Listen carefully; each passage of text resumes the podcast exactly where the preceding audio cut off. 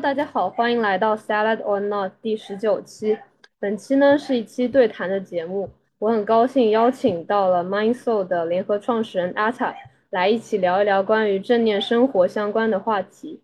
嗯，那我们现在就邀请阿塔来介绍一下自己吧。Hello，大家好，我是阿塔非常感谢 Darcy 今天邀请我来做这一期播客，跟大家分享一些可能近期的感悟啊，以及关于正念冥想。和自己现在在创业做的一些事情。墨守 MySo 这个品牌做了将近一年零几个月嘛，在刚开始的十个月里面，我其实没有太多感觉我在创业，我可能觉得我真的做了自己非常爱的一件事情，我完全投入到了工作当中。好，但是到了今年，慢慢的开始有了更多的感悟和想法，就是自己也在另外一个维度上面进行成长啊，所以嗯。也很希望，或者说也也很感谢有这样的一个机会跟大家去做这样的一些分享。就是我之前其实参加过呃墨守情绪化进食的训练营嘛，然后也一直观察到你们的动态，就比如说一些正念整理啊、正念行走，还有冥想的指导类音频，都会让我觉得在生活中带有意识的正念行为可能是无处不在的，时时刻刻都在修行的一个概念。所以我觉得你们的理念也是想要把正念融入大家的生活，然后指导大家在生活中方方面面去正念的去过。对，其实你理解的很对，因为你首先参加过正念饮食嘛，所以你可能能够体验到在饮食的这个过程当中，或者在吃饭这样一个简单的动作当中，是可以带着觉知和意识的，而不是像我们平时一样，可能只是完成吃这个动作，往嘴里和胃里塞东西。那呃，其实从正念。本身这个词的理解来说，它就有两层意思。第一层意思，它指的就是正念冥想的这种练习的方法；第二层意思，它指的就是正念这样的一一个处在当下的状态。那其实我们是希望通过这样的练习方式，让大家回到生活当中，也带着意识和觉知。所以把这两层串起来，我们不可能是为了冥想而冥想嘛？我觉得大家其实都挺忙的。对吧？然后，呃，我们去做一件事情的时候，可能大家都带着各种各样的需求，或者说目的和意图。那呃，很多小伙伴来到正念冥想这里来练习，可能是为了减压中，因为脑子里念头太多，压力太大。但是，呃，十分钟、二十分钟每天的练习，它是可以很好的帮助我们的。但更重要的是，我们不是为了让大家成为一个。正念冥想的大师，就是我今天又能更好的去正念冥想了。我今天能冥想几个小时了，这个对我们现在都市人来说太奢侈。所以我们是希望能够培养这样的觉知和意识之后，呃，让大家有意识在生活当中去进行练习，把任何的情境或者说呃这些场合都变成自己的一个练习的机会。那当然，像是正念行走、正念饮食，这也不是我们所谓的独创，这本来就在正念的体系当中，这就是很经典的这个正念的系列。对，我觉得其实就是它像是一个习惯，你可以在生活中方方面面都用这种习惯。去呃，就是 apply to 我们每天的生活，很多事情我们是无意识的在进行。我觉得可能呃，无论是你们的一些活动，还是说课程，其实教大家如何摆脱这种无意识的行为。是的。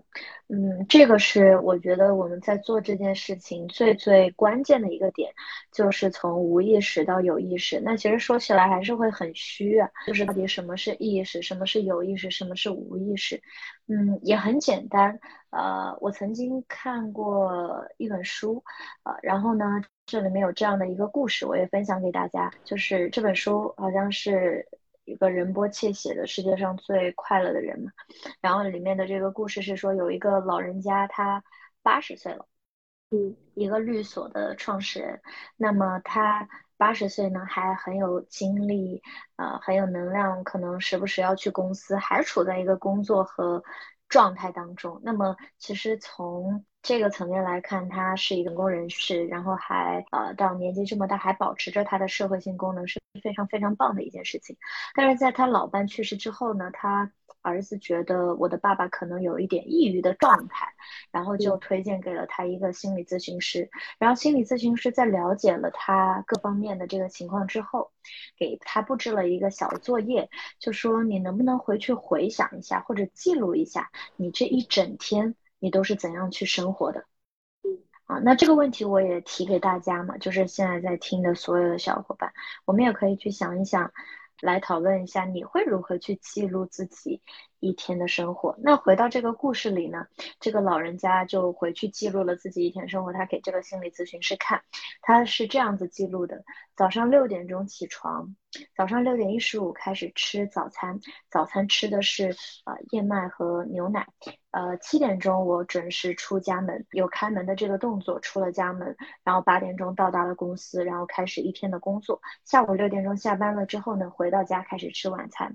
好，那么大概类似就是这样的一个流程性的记录。那个心理咨询师就说：“你看啊，你的这个日程里面，它都是一标准性的或者按时间线性的这个安排，或者你做了哪一些事情，这里面没有提及到你的一些感受。”啊，你看到了什么呀？听到了什么呀？你的感觉是什么？你有怎么样的情绪啊？这个部分没有，所以这个给我一个很好的启发。因为我去回想我的生活的时候，我可能能记住某一些很小做过的事情，但我很难回想起在当下我有什么样的感受。就像我让大家，或者说我让 Darcy 你去描述一下你今天中午十二点的时候吃的那一顿饭的味道，我不知道你能描述出来多少，因为你是正念饮食的学员，对吧？所以有这样的一个小作业，嗯，但其实对于大家来说可能是不容易的，嗯，我们在处在这个生活里面的时候，很多时候我们在吃饭，可是我们脑子里却在想。刚刚的工作，接下来的会议，我还有什么东西没有完成？我们在一个无意识的这个井里面，但当我们能够有一瞬间被食物或者被行走的动作，或者说冥想，能拉回到当下所处的空间、时间和状态的时候，我们或许就能感受到，我们或许能记住啊。今天中午我吃的是芦笋和甜虾，然后虽然看起来它一点味道都没有，但是不知道为什么我越吃越香，最后留下的那一口是我整一顿饭里面吃的最好吃的一口，因为它特别的甜美。所以我觉得这是一个，嗯，从无意识到有意识非常直接的例子。那我说的是一个很生活化的例子，从日程、从饮食上来说，那它可以贯穿到我们生活的每个时刻，比如说发脾气。啊，很多时候我们每天都会有很多情绪嘛，很生气呀，很焦虑，很挣扎，很痛苦，很愤怒，很开心，很兴奋，啊，但。呃，我们当下可能不知道，我自己正在处在这样的状态当中。我们往往都是发了脾气，发泄了之后才回想起来，哎呀，我刚刚不应该这样。哎呀，刚刚那个人说我，我怎么不反驳他呢？就是又陷入到了新一轮的这个情绪的内耗当中。这是我们对于情绪的意识或者说觉知。嗯，那我想问，刚刚你说的对于情绪的觉知，呃，我们生活中对于感受的记录，你觉得他们俩之间会有一些关联？嗯，呃，对于感受的记录，这是我们开始去开启这个觉知了。我正在听到，我正在吃到，我正在品尝到，啊，我开始能够观察到，说我正在经验着什么，体验着什么。嗯，那关于情绪，这是一个更内在的。是我能开始用一个第三人称的视角去观察我自己了。昨天的直播不知道你有没有听？昨天晚上我和古浩的那个对谈，最后有一个小伙伴问了一个问题，就是关于这个情绪觉察的，就他的描述很有趣，就是他说，呃，这个情绪的觉察，我往往是在情绪发了之后才发现到，啊，我说这个就不叫觉察了。这个叫做事后的复盘，啊，就是对，然后在这 个复盘当中，你可能会有很多自我的评判，啊，然后对于事件的分析判断，它往往很难在事情刚一开始的时候你就发现它。这个特别像呃打蚊子这件事情，不知道大家打不打蚊子啊？呃，就是比如说我啊，就是一个非常差劲的捕蚊手。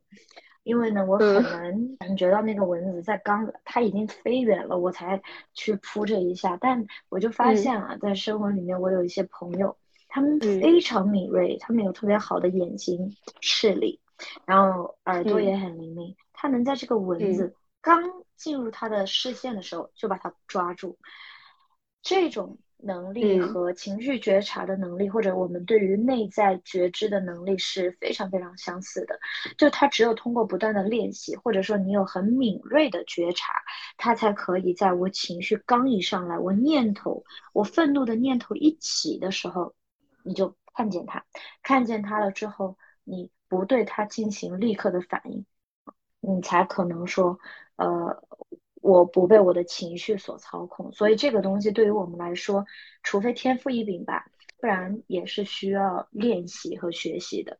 嗯，对，因为我觉得很多时候，就像你刚刚说的，就是呃，突然觉得非常生气啊，这种，我觉得它不像是一个主动的你去觉察情绪，而是那种你被情绪淹没或者是击倒的那种感觉，所以你觉得哇，我真的好生气的这种感觉，你觉得会有吗？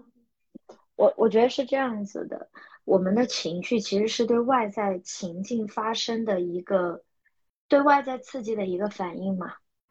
那呃，当我们可能过去发生了一些事情，它留在我们的记忆里，而这个相似的事件它出来的时候，你可能被欺负。好，那当今天有人无论是从情绪上、意识，嗯，就是从行为上。从生理上、心理上的来欺负你的时候，你又会进入到一个防备的状态，或者你要采取攻击的这样的一个状态，那你就会产生愤怒的情绪。但是这个是情绪的觉察，是呃，在你的念头一起，比如说我要跟他打，我要回击。这个念头一起的时候，你可能能捕捉到那个念头，或者是你已经有一些生气了，然后你已经对他说出了这些话，你的话音刚落的时候，你又看到了你的这个情绪。当然也有的就是会比较，呃，刚开始的时候，大家很难在前面这些阶段里面去捕捉到它，因为你不够熟悉它，你不够了解它。就像蚊子一样，它的路径你不知道它是怎么飞的，或者是怎么样，你不够了解它，所以你抓不住它。但你只有不断的在呃你的觉知练习当中，你的觉知更加敏感，然后你在认知上对你的情绪更加的熟悉。嗯，比如说你知道你在什么样的点是更容易生气的，而这些点的背后是什么？比如说是自我。嗯嗯。啊，你的自我被戳到了，那个脆弱的。弱小的我自己，你怎么能这么说我呢？不行，那这个还有可能是由于一些自动化的思维，嗯，自动思维是它是一连串的想法，它已经成为了我们大脑当中的一个程序，它非常固定了。就比如说，呃，我约你出去喝咖啡，然后呢，你很久没有回复我，那我就会想说，嗯，你是不是不想跟我出去？嗯。他不喜欢我，这个时候我很容易对着手机陷入到 失落的情绪当中，因为我中间有一个自动化的出现了这样，你不喜你不回信息代表你不喜欢我，你不回信息代表你嗯不想出去的这样的一个思维，所以才有接下来的那个情绪，我们才对你不回复信息这个动作产生了反应。那这个自动思维的背后，很多时候我们生气是因为，就是你戳到了我的核心信念。比如说这件事情，嗯嗯，我我可能是一个我觉得我不被人爱，或者是我必须要足够优秀才被人爱的这样的一个核心信念。自动思维和背后的这个核心信念，比如说我的有一个核心信念，假设就是说有我不是那么招人喜欢的，我是不被大家所喜欢的，那么我在日常生活当中呢，我肯定就会非常小心的去讨大家喜欢，甚至去做一些迎合性的动作。或者是保持一定的安全距离，把自己给关闭起来。好，那当嗯，你其实只是没有回复这个微信，那我的这个自动思维，包括我的核心信念，他会想很多事情，比如说这个人不回我的信息，他不喜欢我，哎，我又不招人喜欢了，我是一个没有人爱的孩子。之类的，然后会想到很多从前的这个经历。如果大家足够敏锐的去能够看到自己的念头的话，你会发现你脑海当中时时刻刻都有非常多这些细小的念头在影响着你接下来的行为和决策。所以，呃，当你有这样的想法出现的时候，我们很容易产生情绪，而产生情绪会给我们给到我们自己，比如说是失落，那给到对方可能就是不满。和抱怨是的，甚至是埋怨，嗯，这个我觉得感受还蛮深的，就是这种核心信念，呃，固有的一些思维。我之前也读到过一本书，它就形容这种思维叫做木木马程序，就好像是潜移默化植入在你的脑袋里。没错，就类似的情形发生了，然后你就会这样想。但可能比如说别人如果发生了这样的事情，他就不会这么想。嗯，对，我们的情绪，我们很多的呃脑海当中的想法，它就像是病毒一样。它不是真实的，它也不等同于我的这我自己，但是它一直都存在，它跟你共存着，然后你要不断的去面对它，你甚至要去克服它，你甚至要跟它去抗争。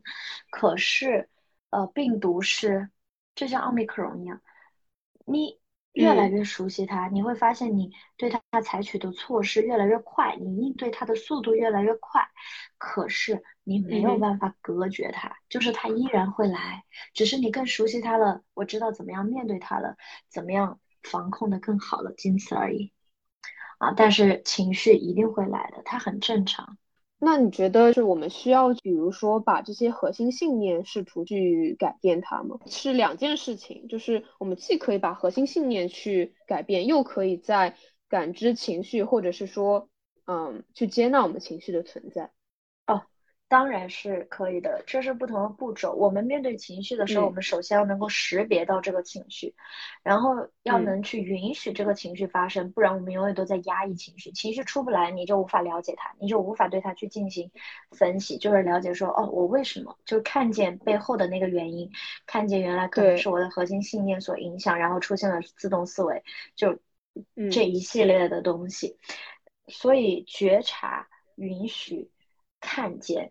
然后才是去改写核心信念，它是不同的这个步骤。核心信念当然是可以改写的，就像我每个人一个人，他当然可以从非常的弱小、内在没有力量，变得非常的有力量，找到自己的那个力量，一定是可以的。嗯嗯，同意。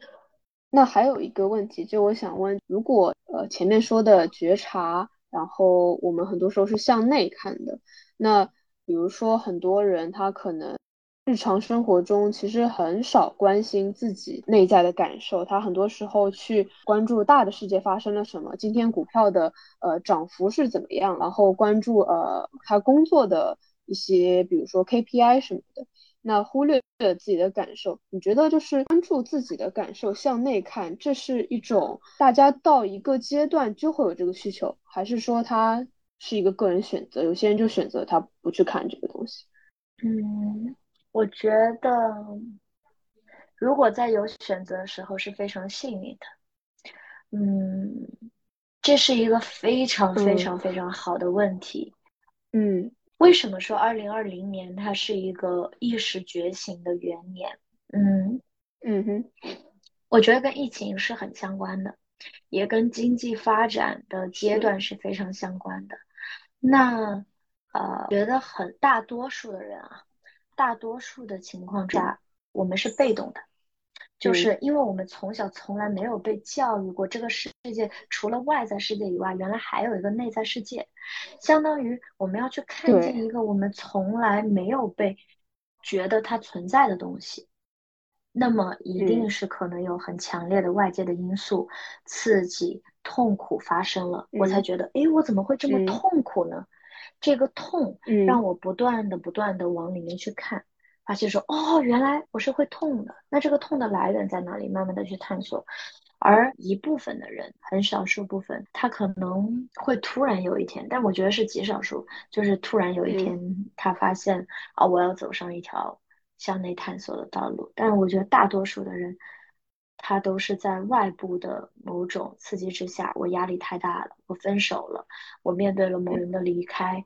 我无法承受这种痛苦、的压力啊！我想要去解决它，我不断的寻找方式，这个才开始了这一条自我探索的路。探索的路，嗯嗯，这是一个非常好的问题。嗯，你自己的话是怎么开始？也是来自外力的事情促使你去去探索的吗？嗯，我觉得是 yes and no。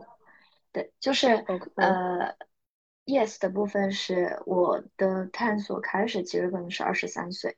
那二十三四岁的时候，我那时候还在悉尼大学读书，读研究生，然后同时呢，我还在呃做德勤还有 INJ 的一个创业的项目，然后同时呢，我还在一家会计师税务事务所做实习，嗯，同时每天还要去练习瑜伽，因为那个时候我觉得我要成为一个很好的瑜伽老师，嗯，对。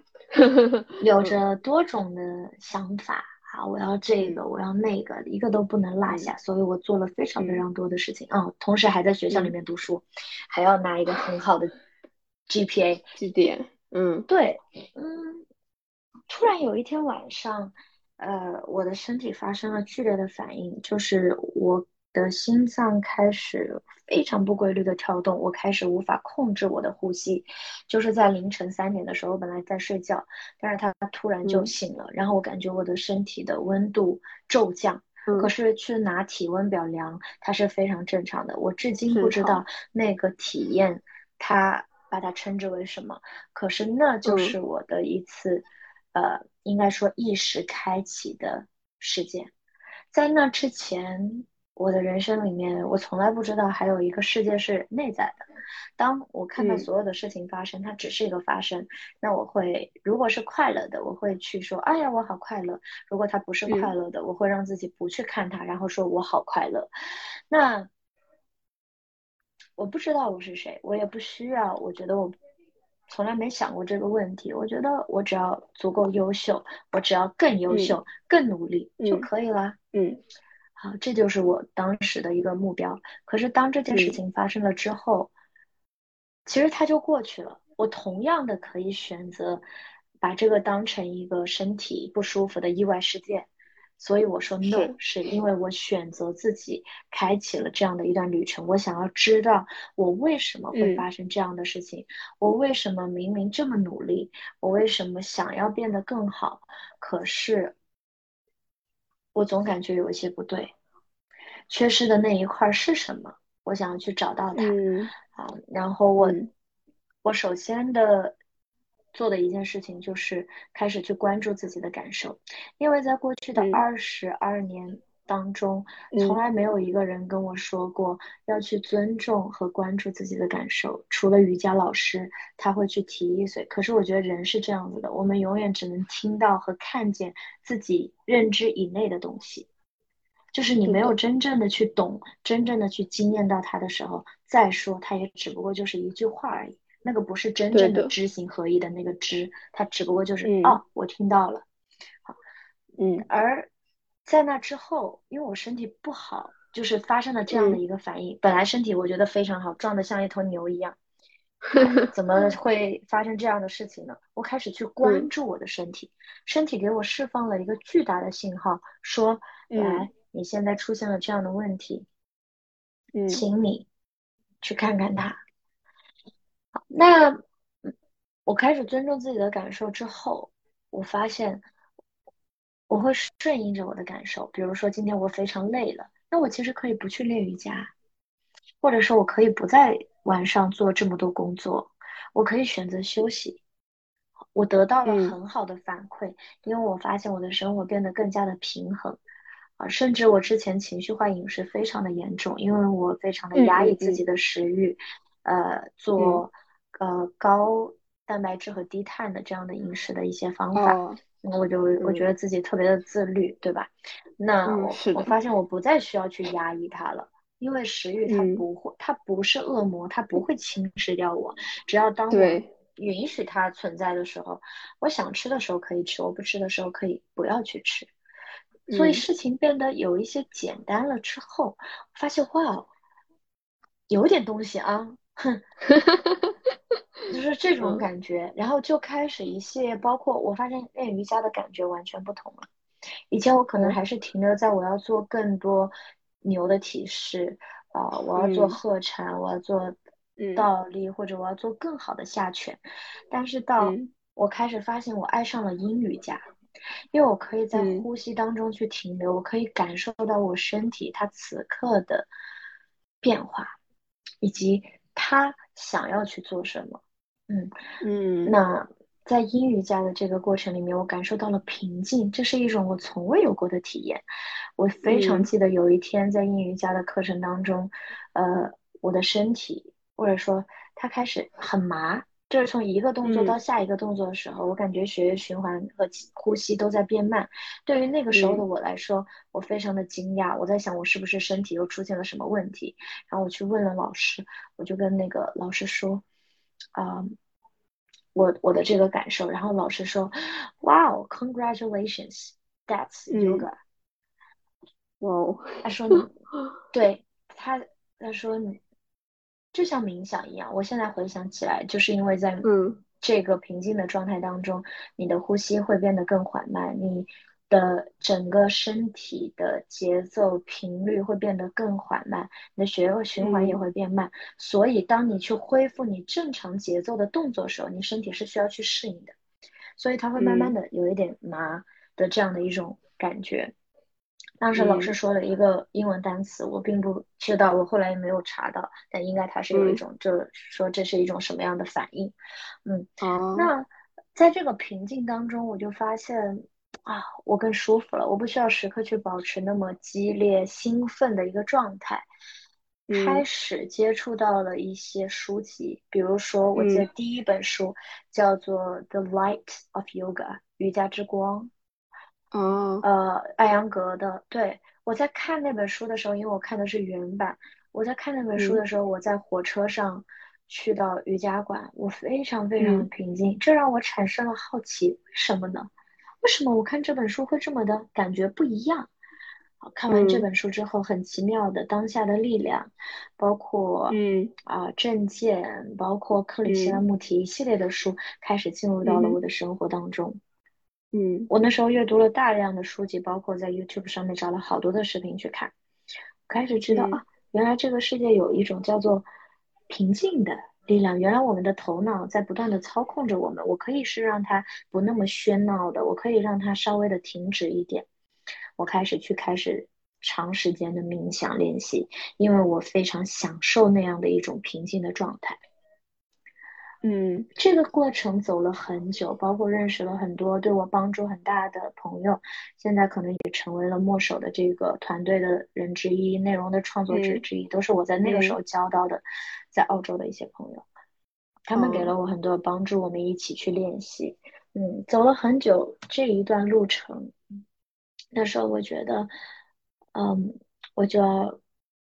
继续向内的向内的去探索，我想要知道我是谁，我我就想要长时间的保持在平静的状态当中，我我甚至不太允许自己会发脾气，而且就也就是说，其实，在那段时间里面，我的自我其实也被放大了，因为我开始能够知道我是谁了，那我就特别想要凸显自己，我想要告诉所有的人我是谁，我是不一样的，你看我懂这些东西。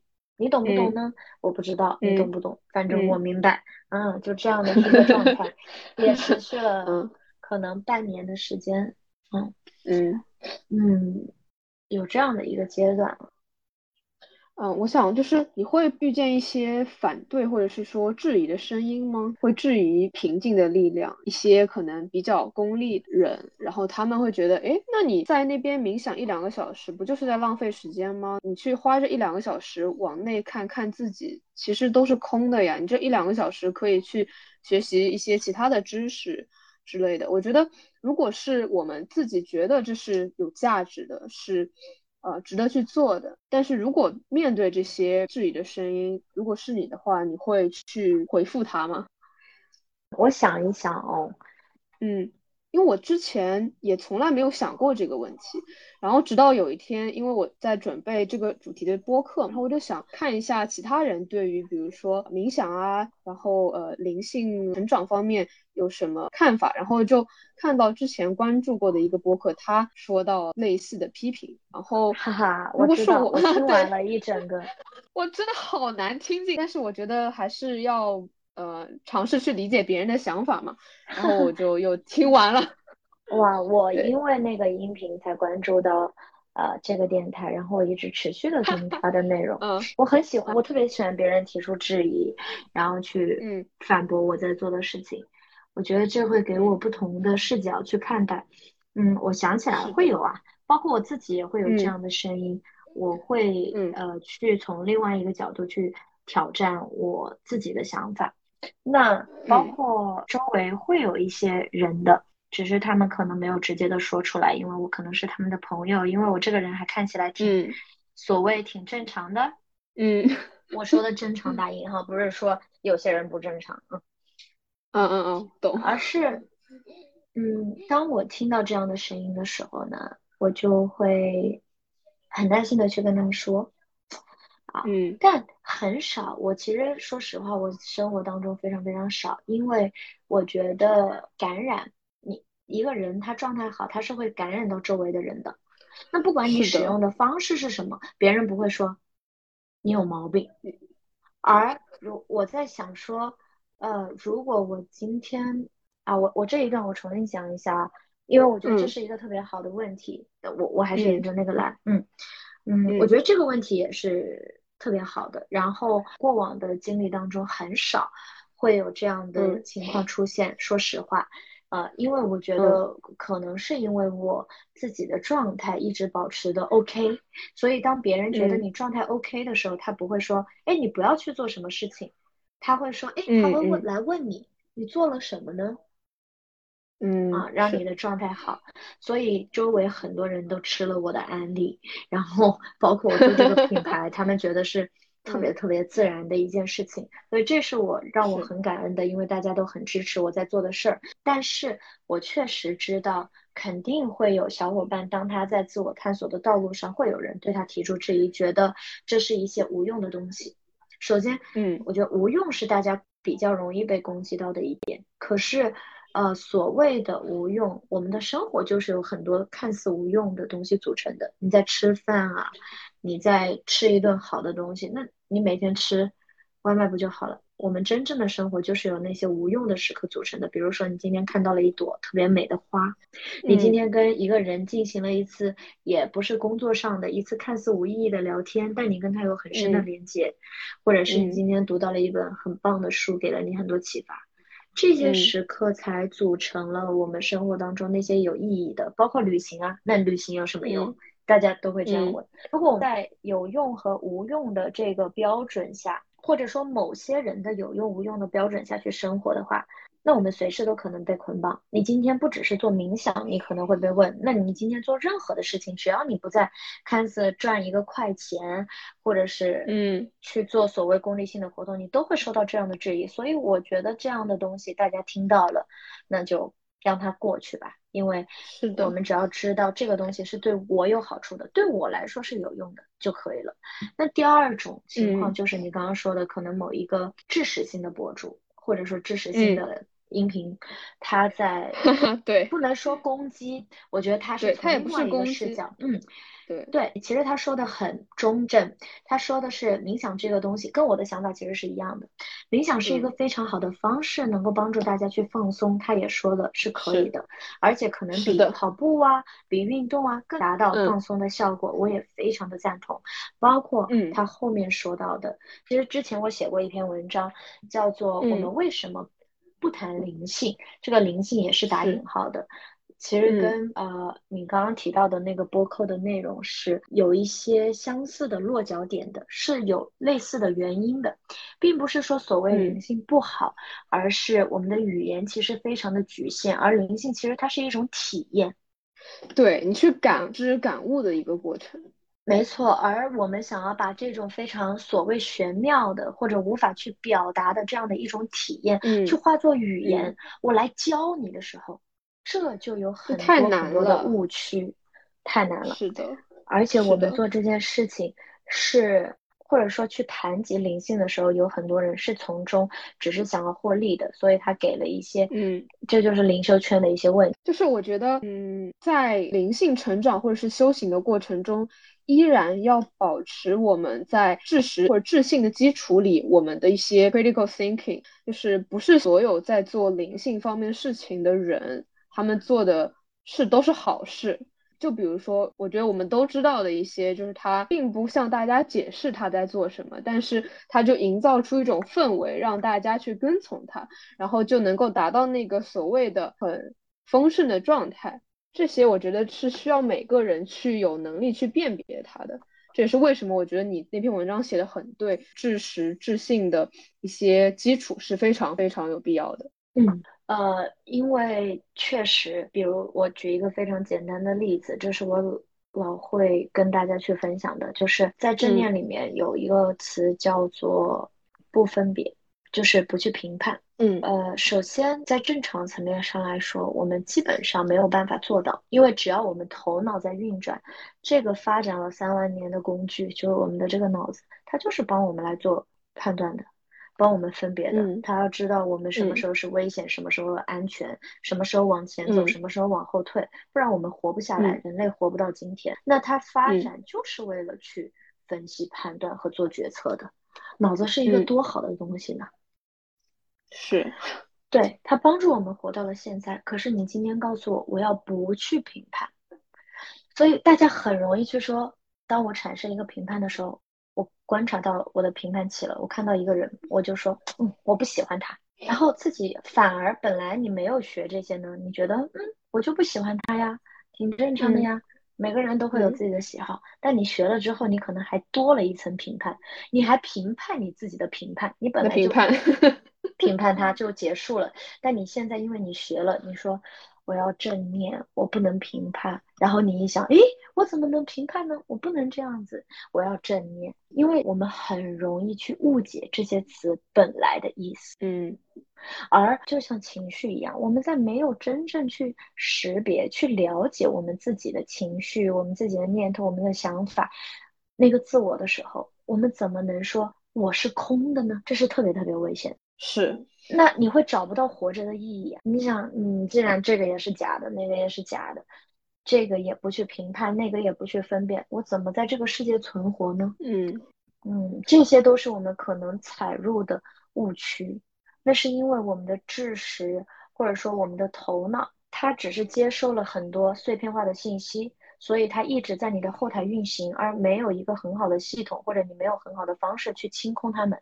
它不断的占据着你的头脑，而你的情绪也在不断的运转。我们觉得很疲惫，可是这不是脑子本身的问题，它存在这样的问题，可是我们是有方式去缓解的。那我们不能一刀切的说头脑它有问题，我们不需要去使用头脑，这就是一种极端的情况。是的，冥想是一种很好的方式。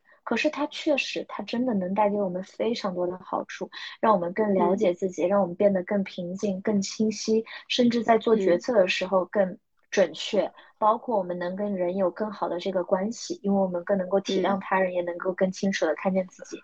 可是，它同样的存在 B 面，就是。你可能陷进去，就像有一些人做灵修，他愿意花很多钱啊，给某一个老师，或者就类似的这样的一些事情。但这个是冥想这个东西本身的问题吗？不是，不是，是什么样的人在使用它，以及用什么样的方式在使用它的问题。嗯啊，所以我我们在去谈论这个事情的时候，不是灵灵性本身，灵性本身多好呢。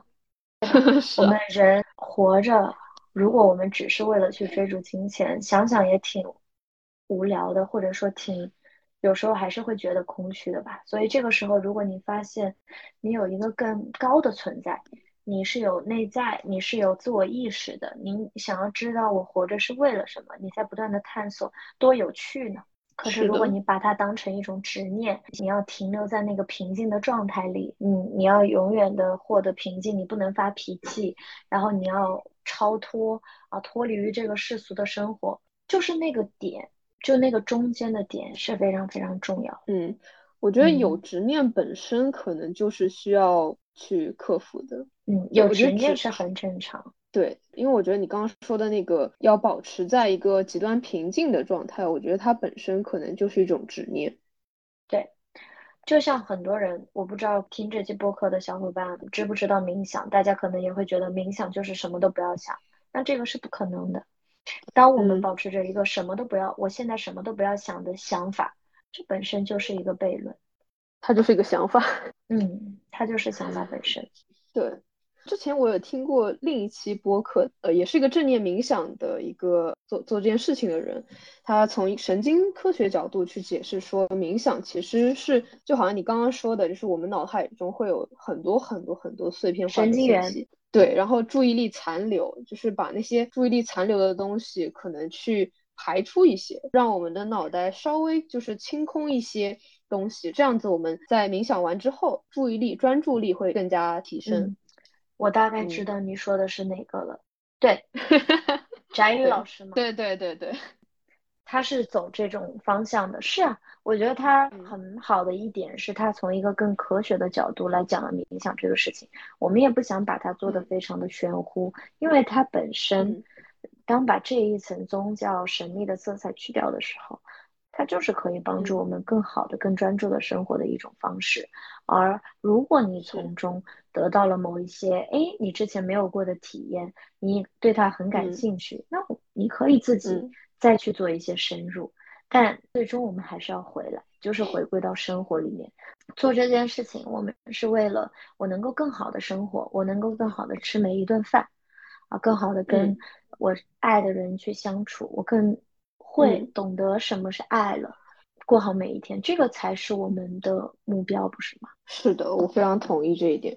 我可以也从自己的呃一些经历分享一下冥想给我带来的一些意识上的转变。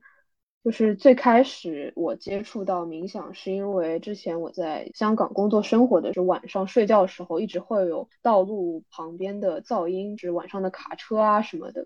因为香港是一个住宅区比较密集的地方嘛，然后有一天我就想，哎，那为什么我就是经常戴耳塞睡觉还是没有用？然后有个朋友就推荐了我去尝试一下冥想，从那个时候我才开始接触冥想。自此之后，我就慢慢的，突然有一天呢，早上起来我就觉得每一天醒来我就开始就是感恩自己是活着的，然后这是。在我之前从来没有的感受，就是特别是对于一个年轻人来说，就是有一天我就跟我妈说，我说我每天起来都很感恩我活着，然后她就觉得我是不是有什么毛病？对我疯了，是经历了什么？就比如说，其实我之前是一个非常容易怀疑，或者是说想要去剖析人为什么要活着，活着意义是什么。但后来我就会发现，无论是冥想还是不断的自我观察，我就发现其实你活着本身就是一种意义，对对，然后也更加去相信可能一切都是最好的安排啊，这种我觉得都是冥想，然后以及相关的呃，无论是就是自我认知、自我觉觉察、灵性成长，给我带来的一些积极的影响。是，嗯，你刚刚说感恩以及相信一切都是最好的安排，这些是嗯很好的品质。就是你在冥想过程当中，呃，你有更多的这种觉察，你开始能够发现，哇，原来我生活的每一天都是很丰富的，或者其实它都是不一样的，哇，我好幸福呀，活着。那当然，这种感受。并不是说我没有痛苦，我没有问题，我不存在挑战，不是，而是说，嗯，他有一个非常底层的信念，就是活着是意义本身。啊，那相信一切的安排，啊，这个是，这个是一种特别棒的体验，啊，这会让你省掉很多的内耗。可是它听上去是如此像一句鸡汤。他也没有办法通 过，呃，今天在播客里面听到我们两个人在这说一切都是最好的安排，而你 就相信说啊一切都是最好的安排，因为你可以举一万个例子来反驳我说哪有啊？我今天嗯，我的咖啡在路上就洒了，一切都是最好的安排吗？今天我老板把我骂了一顿，怎么可能一切都是最好的安排？我觉得好糟糕啊！可是，嗯，这句话是非常非常深的。这是去相信一切如其所示的存在，Let it be。不管今天听到这句话的人有什么样的感受啊，都没有关系。嗯嗯，每个人的体验也会不一样。是的，相信一切都是最好的安排，是一种全然的接纳。今天你即便没有接纳自己，没有接纳你现在的生活。可是从另外一个层面上来说，它也给了你很多动力，不是吗？就是我觉得我们当我们从不同的视角去看待这些事情的时候，去转化这些事情的时候，其实它的内耗都会变小。我今天就不要接纳自己，这样不接纳自己怎么了？我觉得我的身体就是不好呀。我现在接下来我就是要全然的投入到减肥的事业当中。好，没关系，咱们就投入到减肥的事业当中。你可能哎，三个月你就减肥成功了，多棒呢，对吧？嗯，那当然也有可能，很大的可能是你发现，哎，这个东西不可持续。但你全然的经验了，你不接纳自己的过程，你还为之付出了行动和努力，你最后发现好难这件事情，然后你再回过头来发现，那我还有没有其他的一种方式让我自己舒服一点呢？我又不那么想要逼自己去减肥，嗯，但是我又希望自己能够身材好一点，我能不能找到一种更可持续的方式呢？我心里能不能每天不要早上起来说，哎呀，我为什么又重了两斤？好，你开始会慢慢的去找到这样的方法，所以，呃，我我觉得在做正念或者做做冥想这样的一件事情，包括我们在做一些想法和概念的输出的时候，我特别警惕的一点就是，嗯，它没有东西是完全对的，尤其是对不同的人，而我觉得最重要的是你去看见。去觉察到你当下所经历的每一个发生，每一个时刻。就算我今天不接纳我自己，那我就去经验，我就去体验这种不接纳。嗯，我就觉得功利，我就觉得想要赚钱，那你就去赚钱。但是不要想，我又想赚钱，但我又觉得，哎，赚钱好功利，这就很痛苦。对你自我在矛盾的一个过程。对，嗯。然后我我是觉得，就是相信一切是最好的安排。这个在有些人看来会比较鸡汤，或者是很佛系，很佛系的话，其实并不是的。因为我觉得他们会觉得不对，是因为觉得，嗯，好最好这个，他就会带入好和坏这个二元论的判断评判。那其对评判中，那其实很多事情的发生，它的好和坏，你可能是不知道的。那比如说，今天你在一个呃，不是你的恋爱状态，可能你今天觉得很难过，你觉得为什么我和这个人谈恋爱了？但可能正是因为你和他恋爱的过程中，你也认识到了自己，比如说自己原生家庭给你带来的东西，或者是说人与人之间的沟通上面你有什么呃做得好的，或者是甚至是别人对你的一些态度，其实跟你这个人的呃一些。嗯，性格品质是没有，就是直接的联系的，就是这些可能也是一些课题去让你去学习，而不是说今天哦我和这个人在一起了，我不开心了，就是一件坏的事情。我觉得很多时候是我们自己的，呃，就像我们之前说的，呃，那些核心信念去让我们判断是好的还是坏的。我觉得抛开这个好坏的一个判断，可能让我们更加自由一点。是。最好的安排是最合适的安排。假设你们今天分手了，你觉得好糟糕啊！可是你怎么知道这不是所谓的好呢？你本来就跟他不合适，分手了多好呀！因为我们有固定的标准嘛。嗯，是的，固定的标准，嗯，再去做选择和再做判断。但这个也是，就是你你要真的完全放下，本来你。你一直被教育说你你这样好，A 这样好，B 这样不好，嗯，我们很难在一瞬间去放下掉这些，因为这些是支撑着我们活下去、我们做选择的基本的概念。基本的概念，如果我丢掉了这些，我该用什么去生活呢？啊，所以，嗯，别去逼自己，我觉得这个就是最 自然的一件事情。嗯，去找到适合你的这些生活的基本准则和方式。而我觉得冥想它不是在给我们一套标准，另外一套标准去生活，而是通过开启你内在的这种觉知，去找到每个人适合自己的一种生存的或者说生活的方式。所以这个是对大家来说比较有意义的，因为我们会看到每一个不同个体，你对你自己的觉察和我对我自己的觉察肯定是不一样的，那我们最终走走上的路也会不一样。嗯，同意。那我想再和你讨论一下关于灵性成长的一些话题，就是抛开品牌方面的输出，你自己在，因为我相信可能有些听众其实是想要进行一些灵性的探索的。那比如说你自己有什么觉得值得和大家分享的一些体验，或者是你会专注在哪些方面吗？我得跟大家说这个实话，就是说。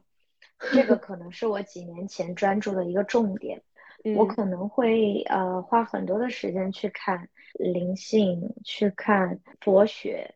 啊，当然不是说现在不看佛学不做冥想，而是说那个时候我觉得这些东西是最最重要的，嗯，但现在我反而觉得我灵性的成长完全来自于生活和工作，因为它这个成长不是说我在冥想的时候我能够更专注了。我的念头能够更少了，可是你回到现实里，你发现，哎，别人今天骂了你一嘴，你还是这么脆弱，为什么呢？那有情况就是说，因为我在灵性的这个体验当中待着舒服，我就再回到灵性的体验当中，我反而回避生活的状态。但是真正的成长是，就像我们是一个农夫一样。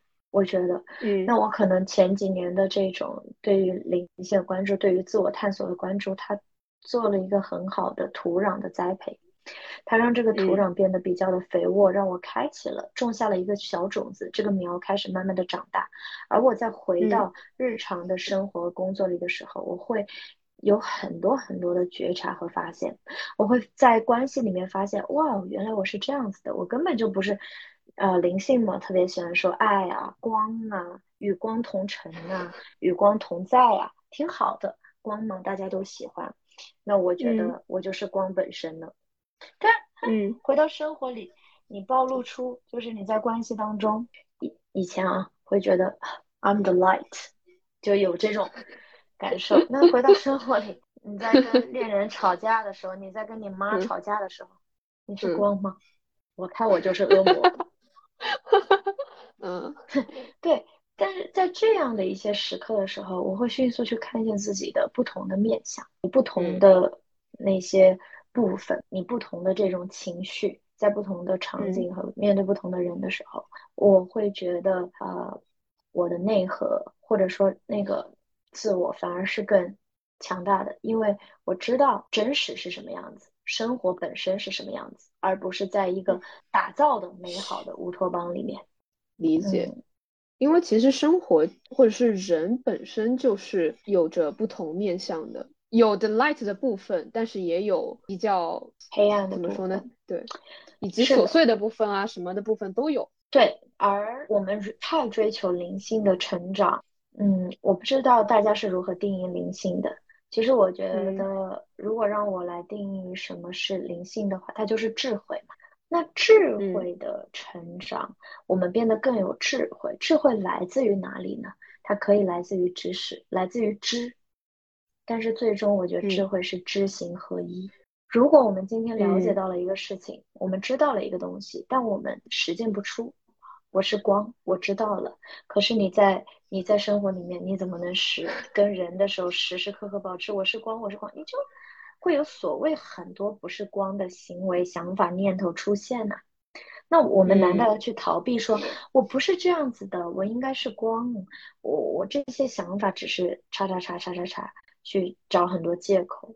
嗯，我觉得智慧是不会成长。我们被框在了一个非常固定的框架里，而面对它。看见它，然后如果出现了问题，我能够有力量去解决它。我觉得这就是智慧的成长，所谓灵性的成长。嗯，就你刚刚说的，有点像把我们知道的东西应用在生活中无数个情形中。嗯，是的，嗯，就像你对于情绪的觉察，嗯，我觉得情绪觉察能是一种能力。那当我们通过练习有了这样的能力的时候呢，我们可能就会在我们跟人相处的时候，当别人说了一句什么话，可能其实你有点生气的时候，但你能觉察到他，而你能从另外一个角度去化解这样的情绪，或者说你可以表达你的情绪，你可以让这个情绪流动起来，你们的关系反而会更好。而不是为了保持我是一个非常平静的人，我不能有情绪，这样才是灵性更高的阶级一个阶层，因为我更平静了。但那其实很多时候是压抑，你在做一个不是你自己的人。嗯，那如果给大家的建议，其实就是呃，过度的追求维持一个平稳的，或者是说比较摆脱于世俗的一个状态，其实并不是智慧本身。是会更像是你要在生活中去体验、去应用那些你知道的、学会的知识，可以这么理解吗？如果要总结下来的话，对，这是我们无论是作为品牌，是作为个人。如果今天我们做这个所谓正念冥想导师，我每天好平静，活在自己的世界当中，然后呃，谁也不想相处，或者说我的关系存在非常大的问题。嗯，这当然也很正常，可是存在很多问题，我就要去面对它呀，修复它，嗯，解决它。嗯，而我可能选择，哎，我都这么平静了，我的思维好高的，我的意识特别的高阶，你们肯定不懂我。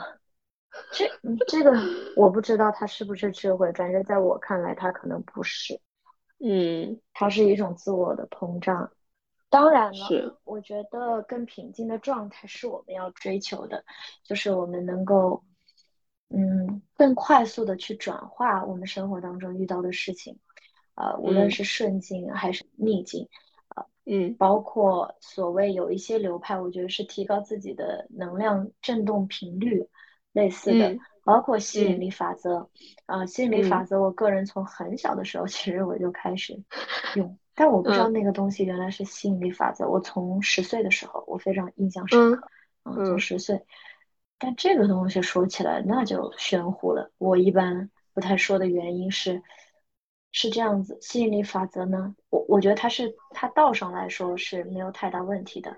但每个人可能选择不同的数，而这个数呢，它是因人而异的。而且大家可能有没有考虑过最重要的一点，很多事情。就像你说，相信一切的发生，而吸引力法则的基础是我能得到我想要的，这才是好的。可是如果这个东西本来就不属于你呢，你没有得到，那它就不好了嘛？就有一些悖论在里面，包括，呃，如果非从理论上来说的话啊，嗯，你我们自己可以用嘛？就包括我生活当中，那我时常在使用它，因为我有很清晰的意图，或者说你所谓的。能量，对吧？但是我的意思是，即使你今天使用这个吸引力法则，你觉得没效果，或者说，哎，怎么感觉有点不对？那一定是有原因的。那说明这个方式不适合你。我觉得它是一个不可教授的。我我可能十岁的时候，我就会用类似的方式去做一些这个，嗯，对。就是很小的时候就开始去使用这样的一个方法，我到很大的二十多岁，我才知道原来世界上有一本书叫做《秘密》。对，嗯，是，就嗯嗯，你有天赋，或者说你有你适合这一种方法，你自然而然会在生活当中去使用，不需要我在这里去推崇大家说来吧，使用吸引力法则吧，我们去吸引吧，因为向内探索旅程很多时候是我们要往内去寻找的。包括你说相信一切的安排，可是，嗯，我们又想要去吸引很多外面的东西来证明我是有这个力量的。我仔细想吧，我觉得它就有点不太对。嗯嗯，就有又有一种向外去去去获得一些东西的感觉。对，是的，是的。那当然。你你的这个外面吸引来的东西，是因为你的内在你才吸引来的。可是我说语言它非常非常局限，而且当这个东西一旦被交出去的时候，大家就会可能进入那个误区，就我只要这么做了，我就能得到。不是，是因为我内在有了那个东西，有了力量，有了很清晰的意图，这些发生是很自然而然的。他会来到你的生活里，你想要的人，你想要的事物，因为你自己在一个好的状态，那你为什么没办法吸引呢？你为什么得不到呢？你可以，但是最重要的还是我们先把自己照顾好，我先对自己好，那我状态好了，我不断的向前成长了，向前精进，然后再真实的面对自己，然后积极的解决生活当中出现的问题，无论是在生活上还是工作上，那你自然而然得到的东西不就是好吗？所以它不是一个，它是一个手段，大家把把那个手段当做目的了，嗯，就把手段当做了目的。可是吸引力法则它只是一个方法而已。对，我觉得很多时候就像你说，就归根结底就是一个人吸引到了一个东西，是他内在的力量，他振动频率比较高，所以它吸引到了那个和它频率相当的东西。呃，但是如果比如说在教授的时候或者怎样，大家其实更多的看到就是我能够得到。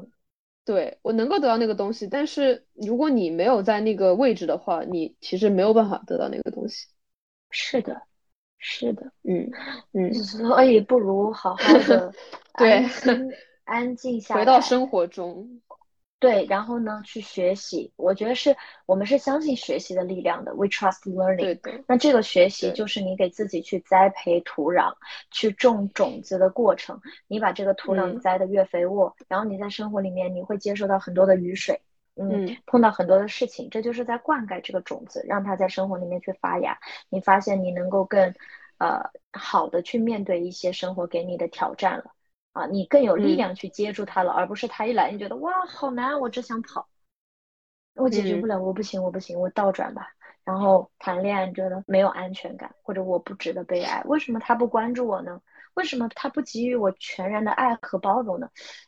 啊，其实是我们先应该对自己好嘛，就是你先爱了你自己，我们先把自己照顾好。那我们在别人的生活里面，即便你们是情侣，你也可能他只是。一部分真的，嗯，而且我也逐渐意识到，就是比如说你刚刚说的，就是啊，为什么他不爱我呢？为什么他不能够给我全然的爱呢？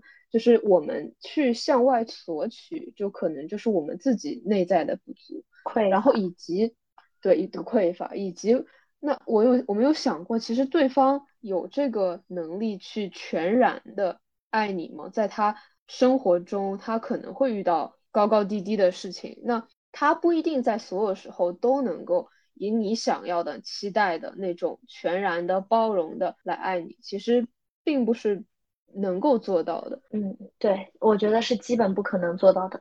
因为大家真的都很忙，都很累。对，如果所谓呃，我们是一个修行的人或者关注自己的人，你连自己，我们连自己都没照顾好，我还要去求你的关注、你的认可、你的爱、你的包容和你的情绪认同的时候，他很累耶，他怎么对两个人都很累？对，所以先关注好自己的。状态，然后你这样你才能爱别人，然后你能滋养他的时候，他也会来滋养你。那如果你说是的啊，我为什么要滋养他？他为什么不能来滋养我？OK OK 也正常。那我们先去看，把自我放下一点，我估计会更好的进入关系啊。那这也是为什么我们要持续学习和自我探索的原因嘛。是的，所以我觉得你们在做的这些身心上的东西，其实是非常脚踏实地的。教大家去关注到自己，去呃投入到生活，去觉察身边的事情。嗯，就相对于就是灵性的，就是不太能够以脚踏实地的方式去语言的方式去教学。嗯，我我会这样子去思考这个问题。我觉得每个人寻找到的方式是不一样的，就是有的人他可能呃，我觉得老师啊，比如说。呃，国浩的老师，我也上过他线上上过他课。我我这么说吧，应该说，呃，有一些人或者有一些非常好的老师，他的能量是非常非常强大的，啊，然后他能让你直接给你带来所谓灵性的体验，或者让你有醍醐灌顶的这种时刻。嗯嗯，我觉得有的人可能也会在这些东西里面去转化。去发生转变，包括我们自己，那我们也有自己的老师，呃，自己有过这样的灵性的体验，然后获得了转化。但是最终，我们还是要回到生活里来。暂且不说我们能不能找得到这样的老师，因为我觉得这个是缘分啊。没有这样的的时候，你去找到适合你自己的方法。缘分的一方面是因为有太多可能是不是你想的那个样子，就是他。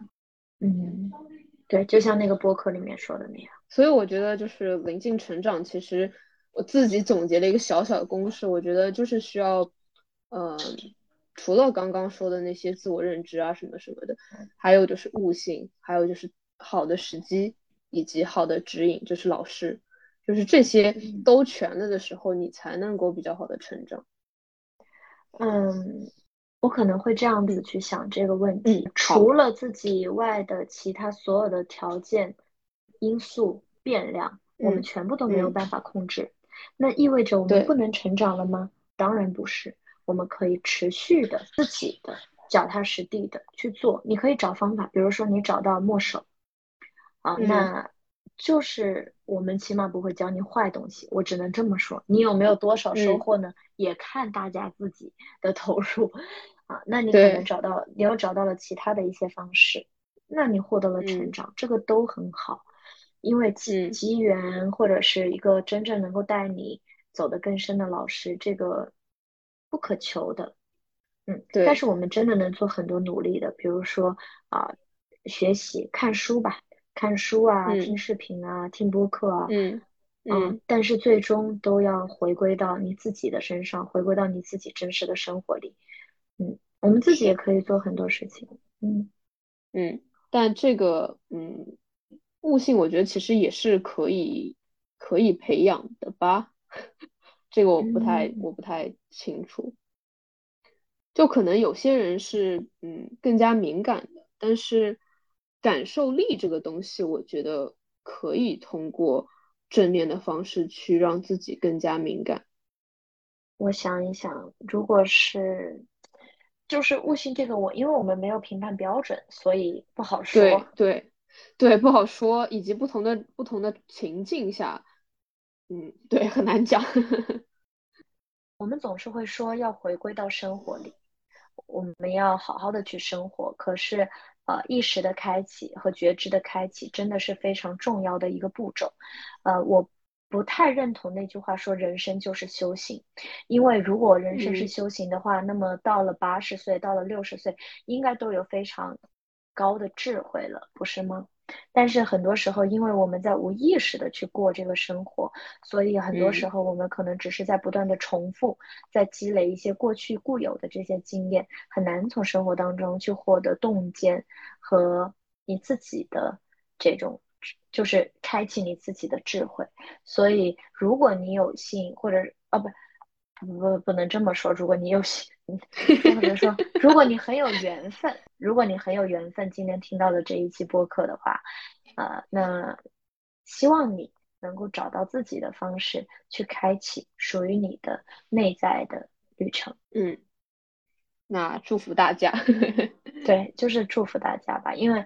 嗯嗯，我确实觉得最近两年，就是越来越多的人对于精神方面是有更多的意识和嗯思考的。那当然，嗯，就是也有越来越多的人在做这样的一件事情。嗯，然后有机会的话，嗯，我们可以在握手上面相遇。对对对对。然后我会把品牌的相关的信息放在呃 show notes 上面，然后大家可以去去了解一下。嗯嗯，好，那我们就先这样。好的，谢谢，谢谢阿茶。嗯，拜拜，拜拜。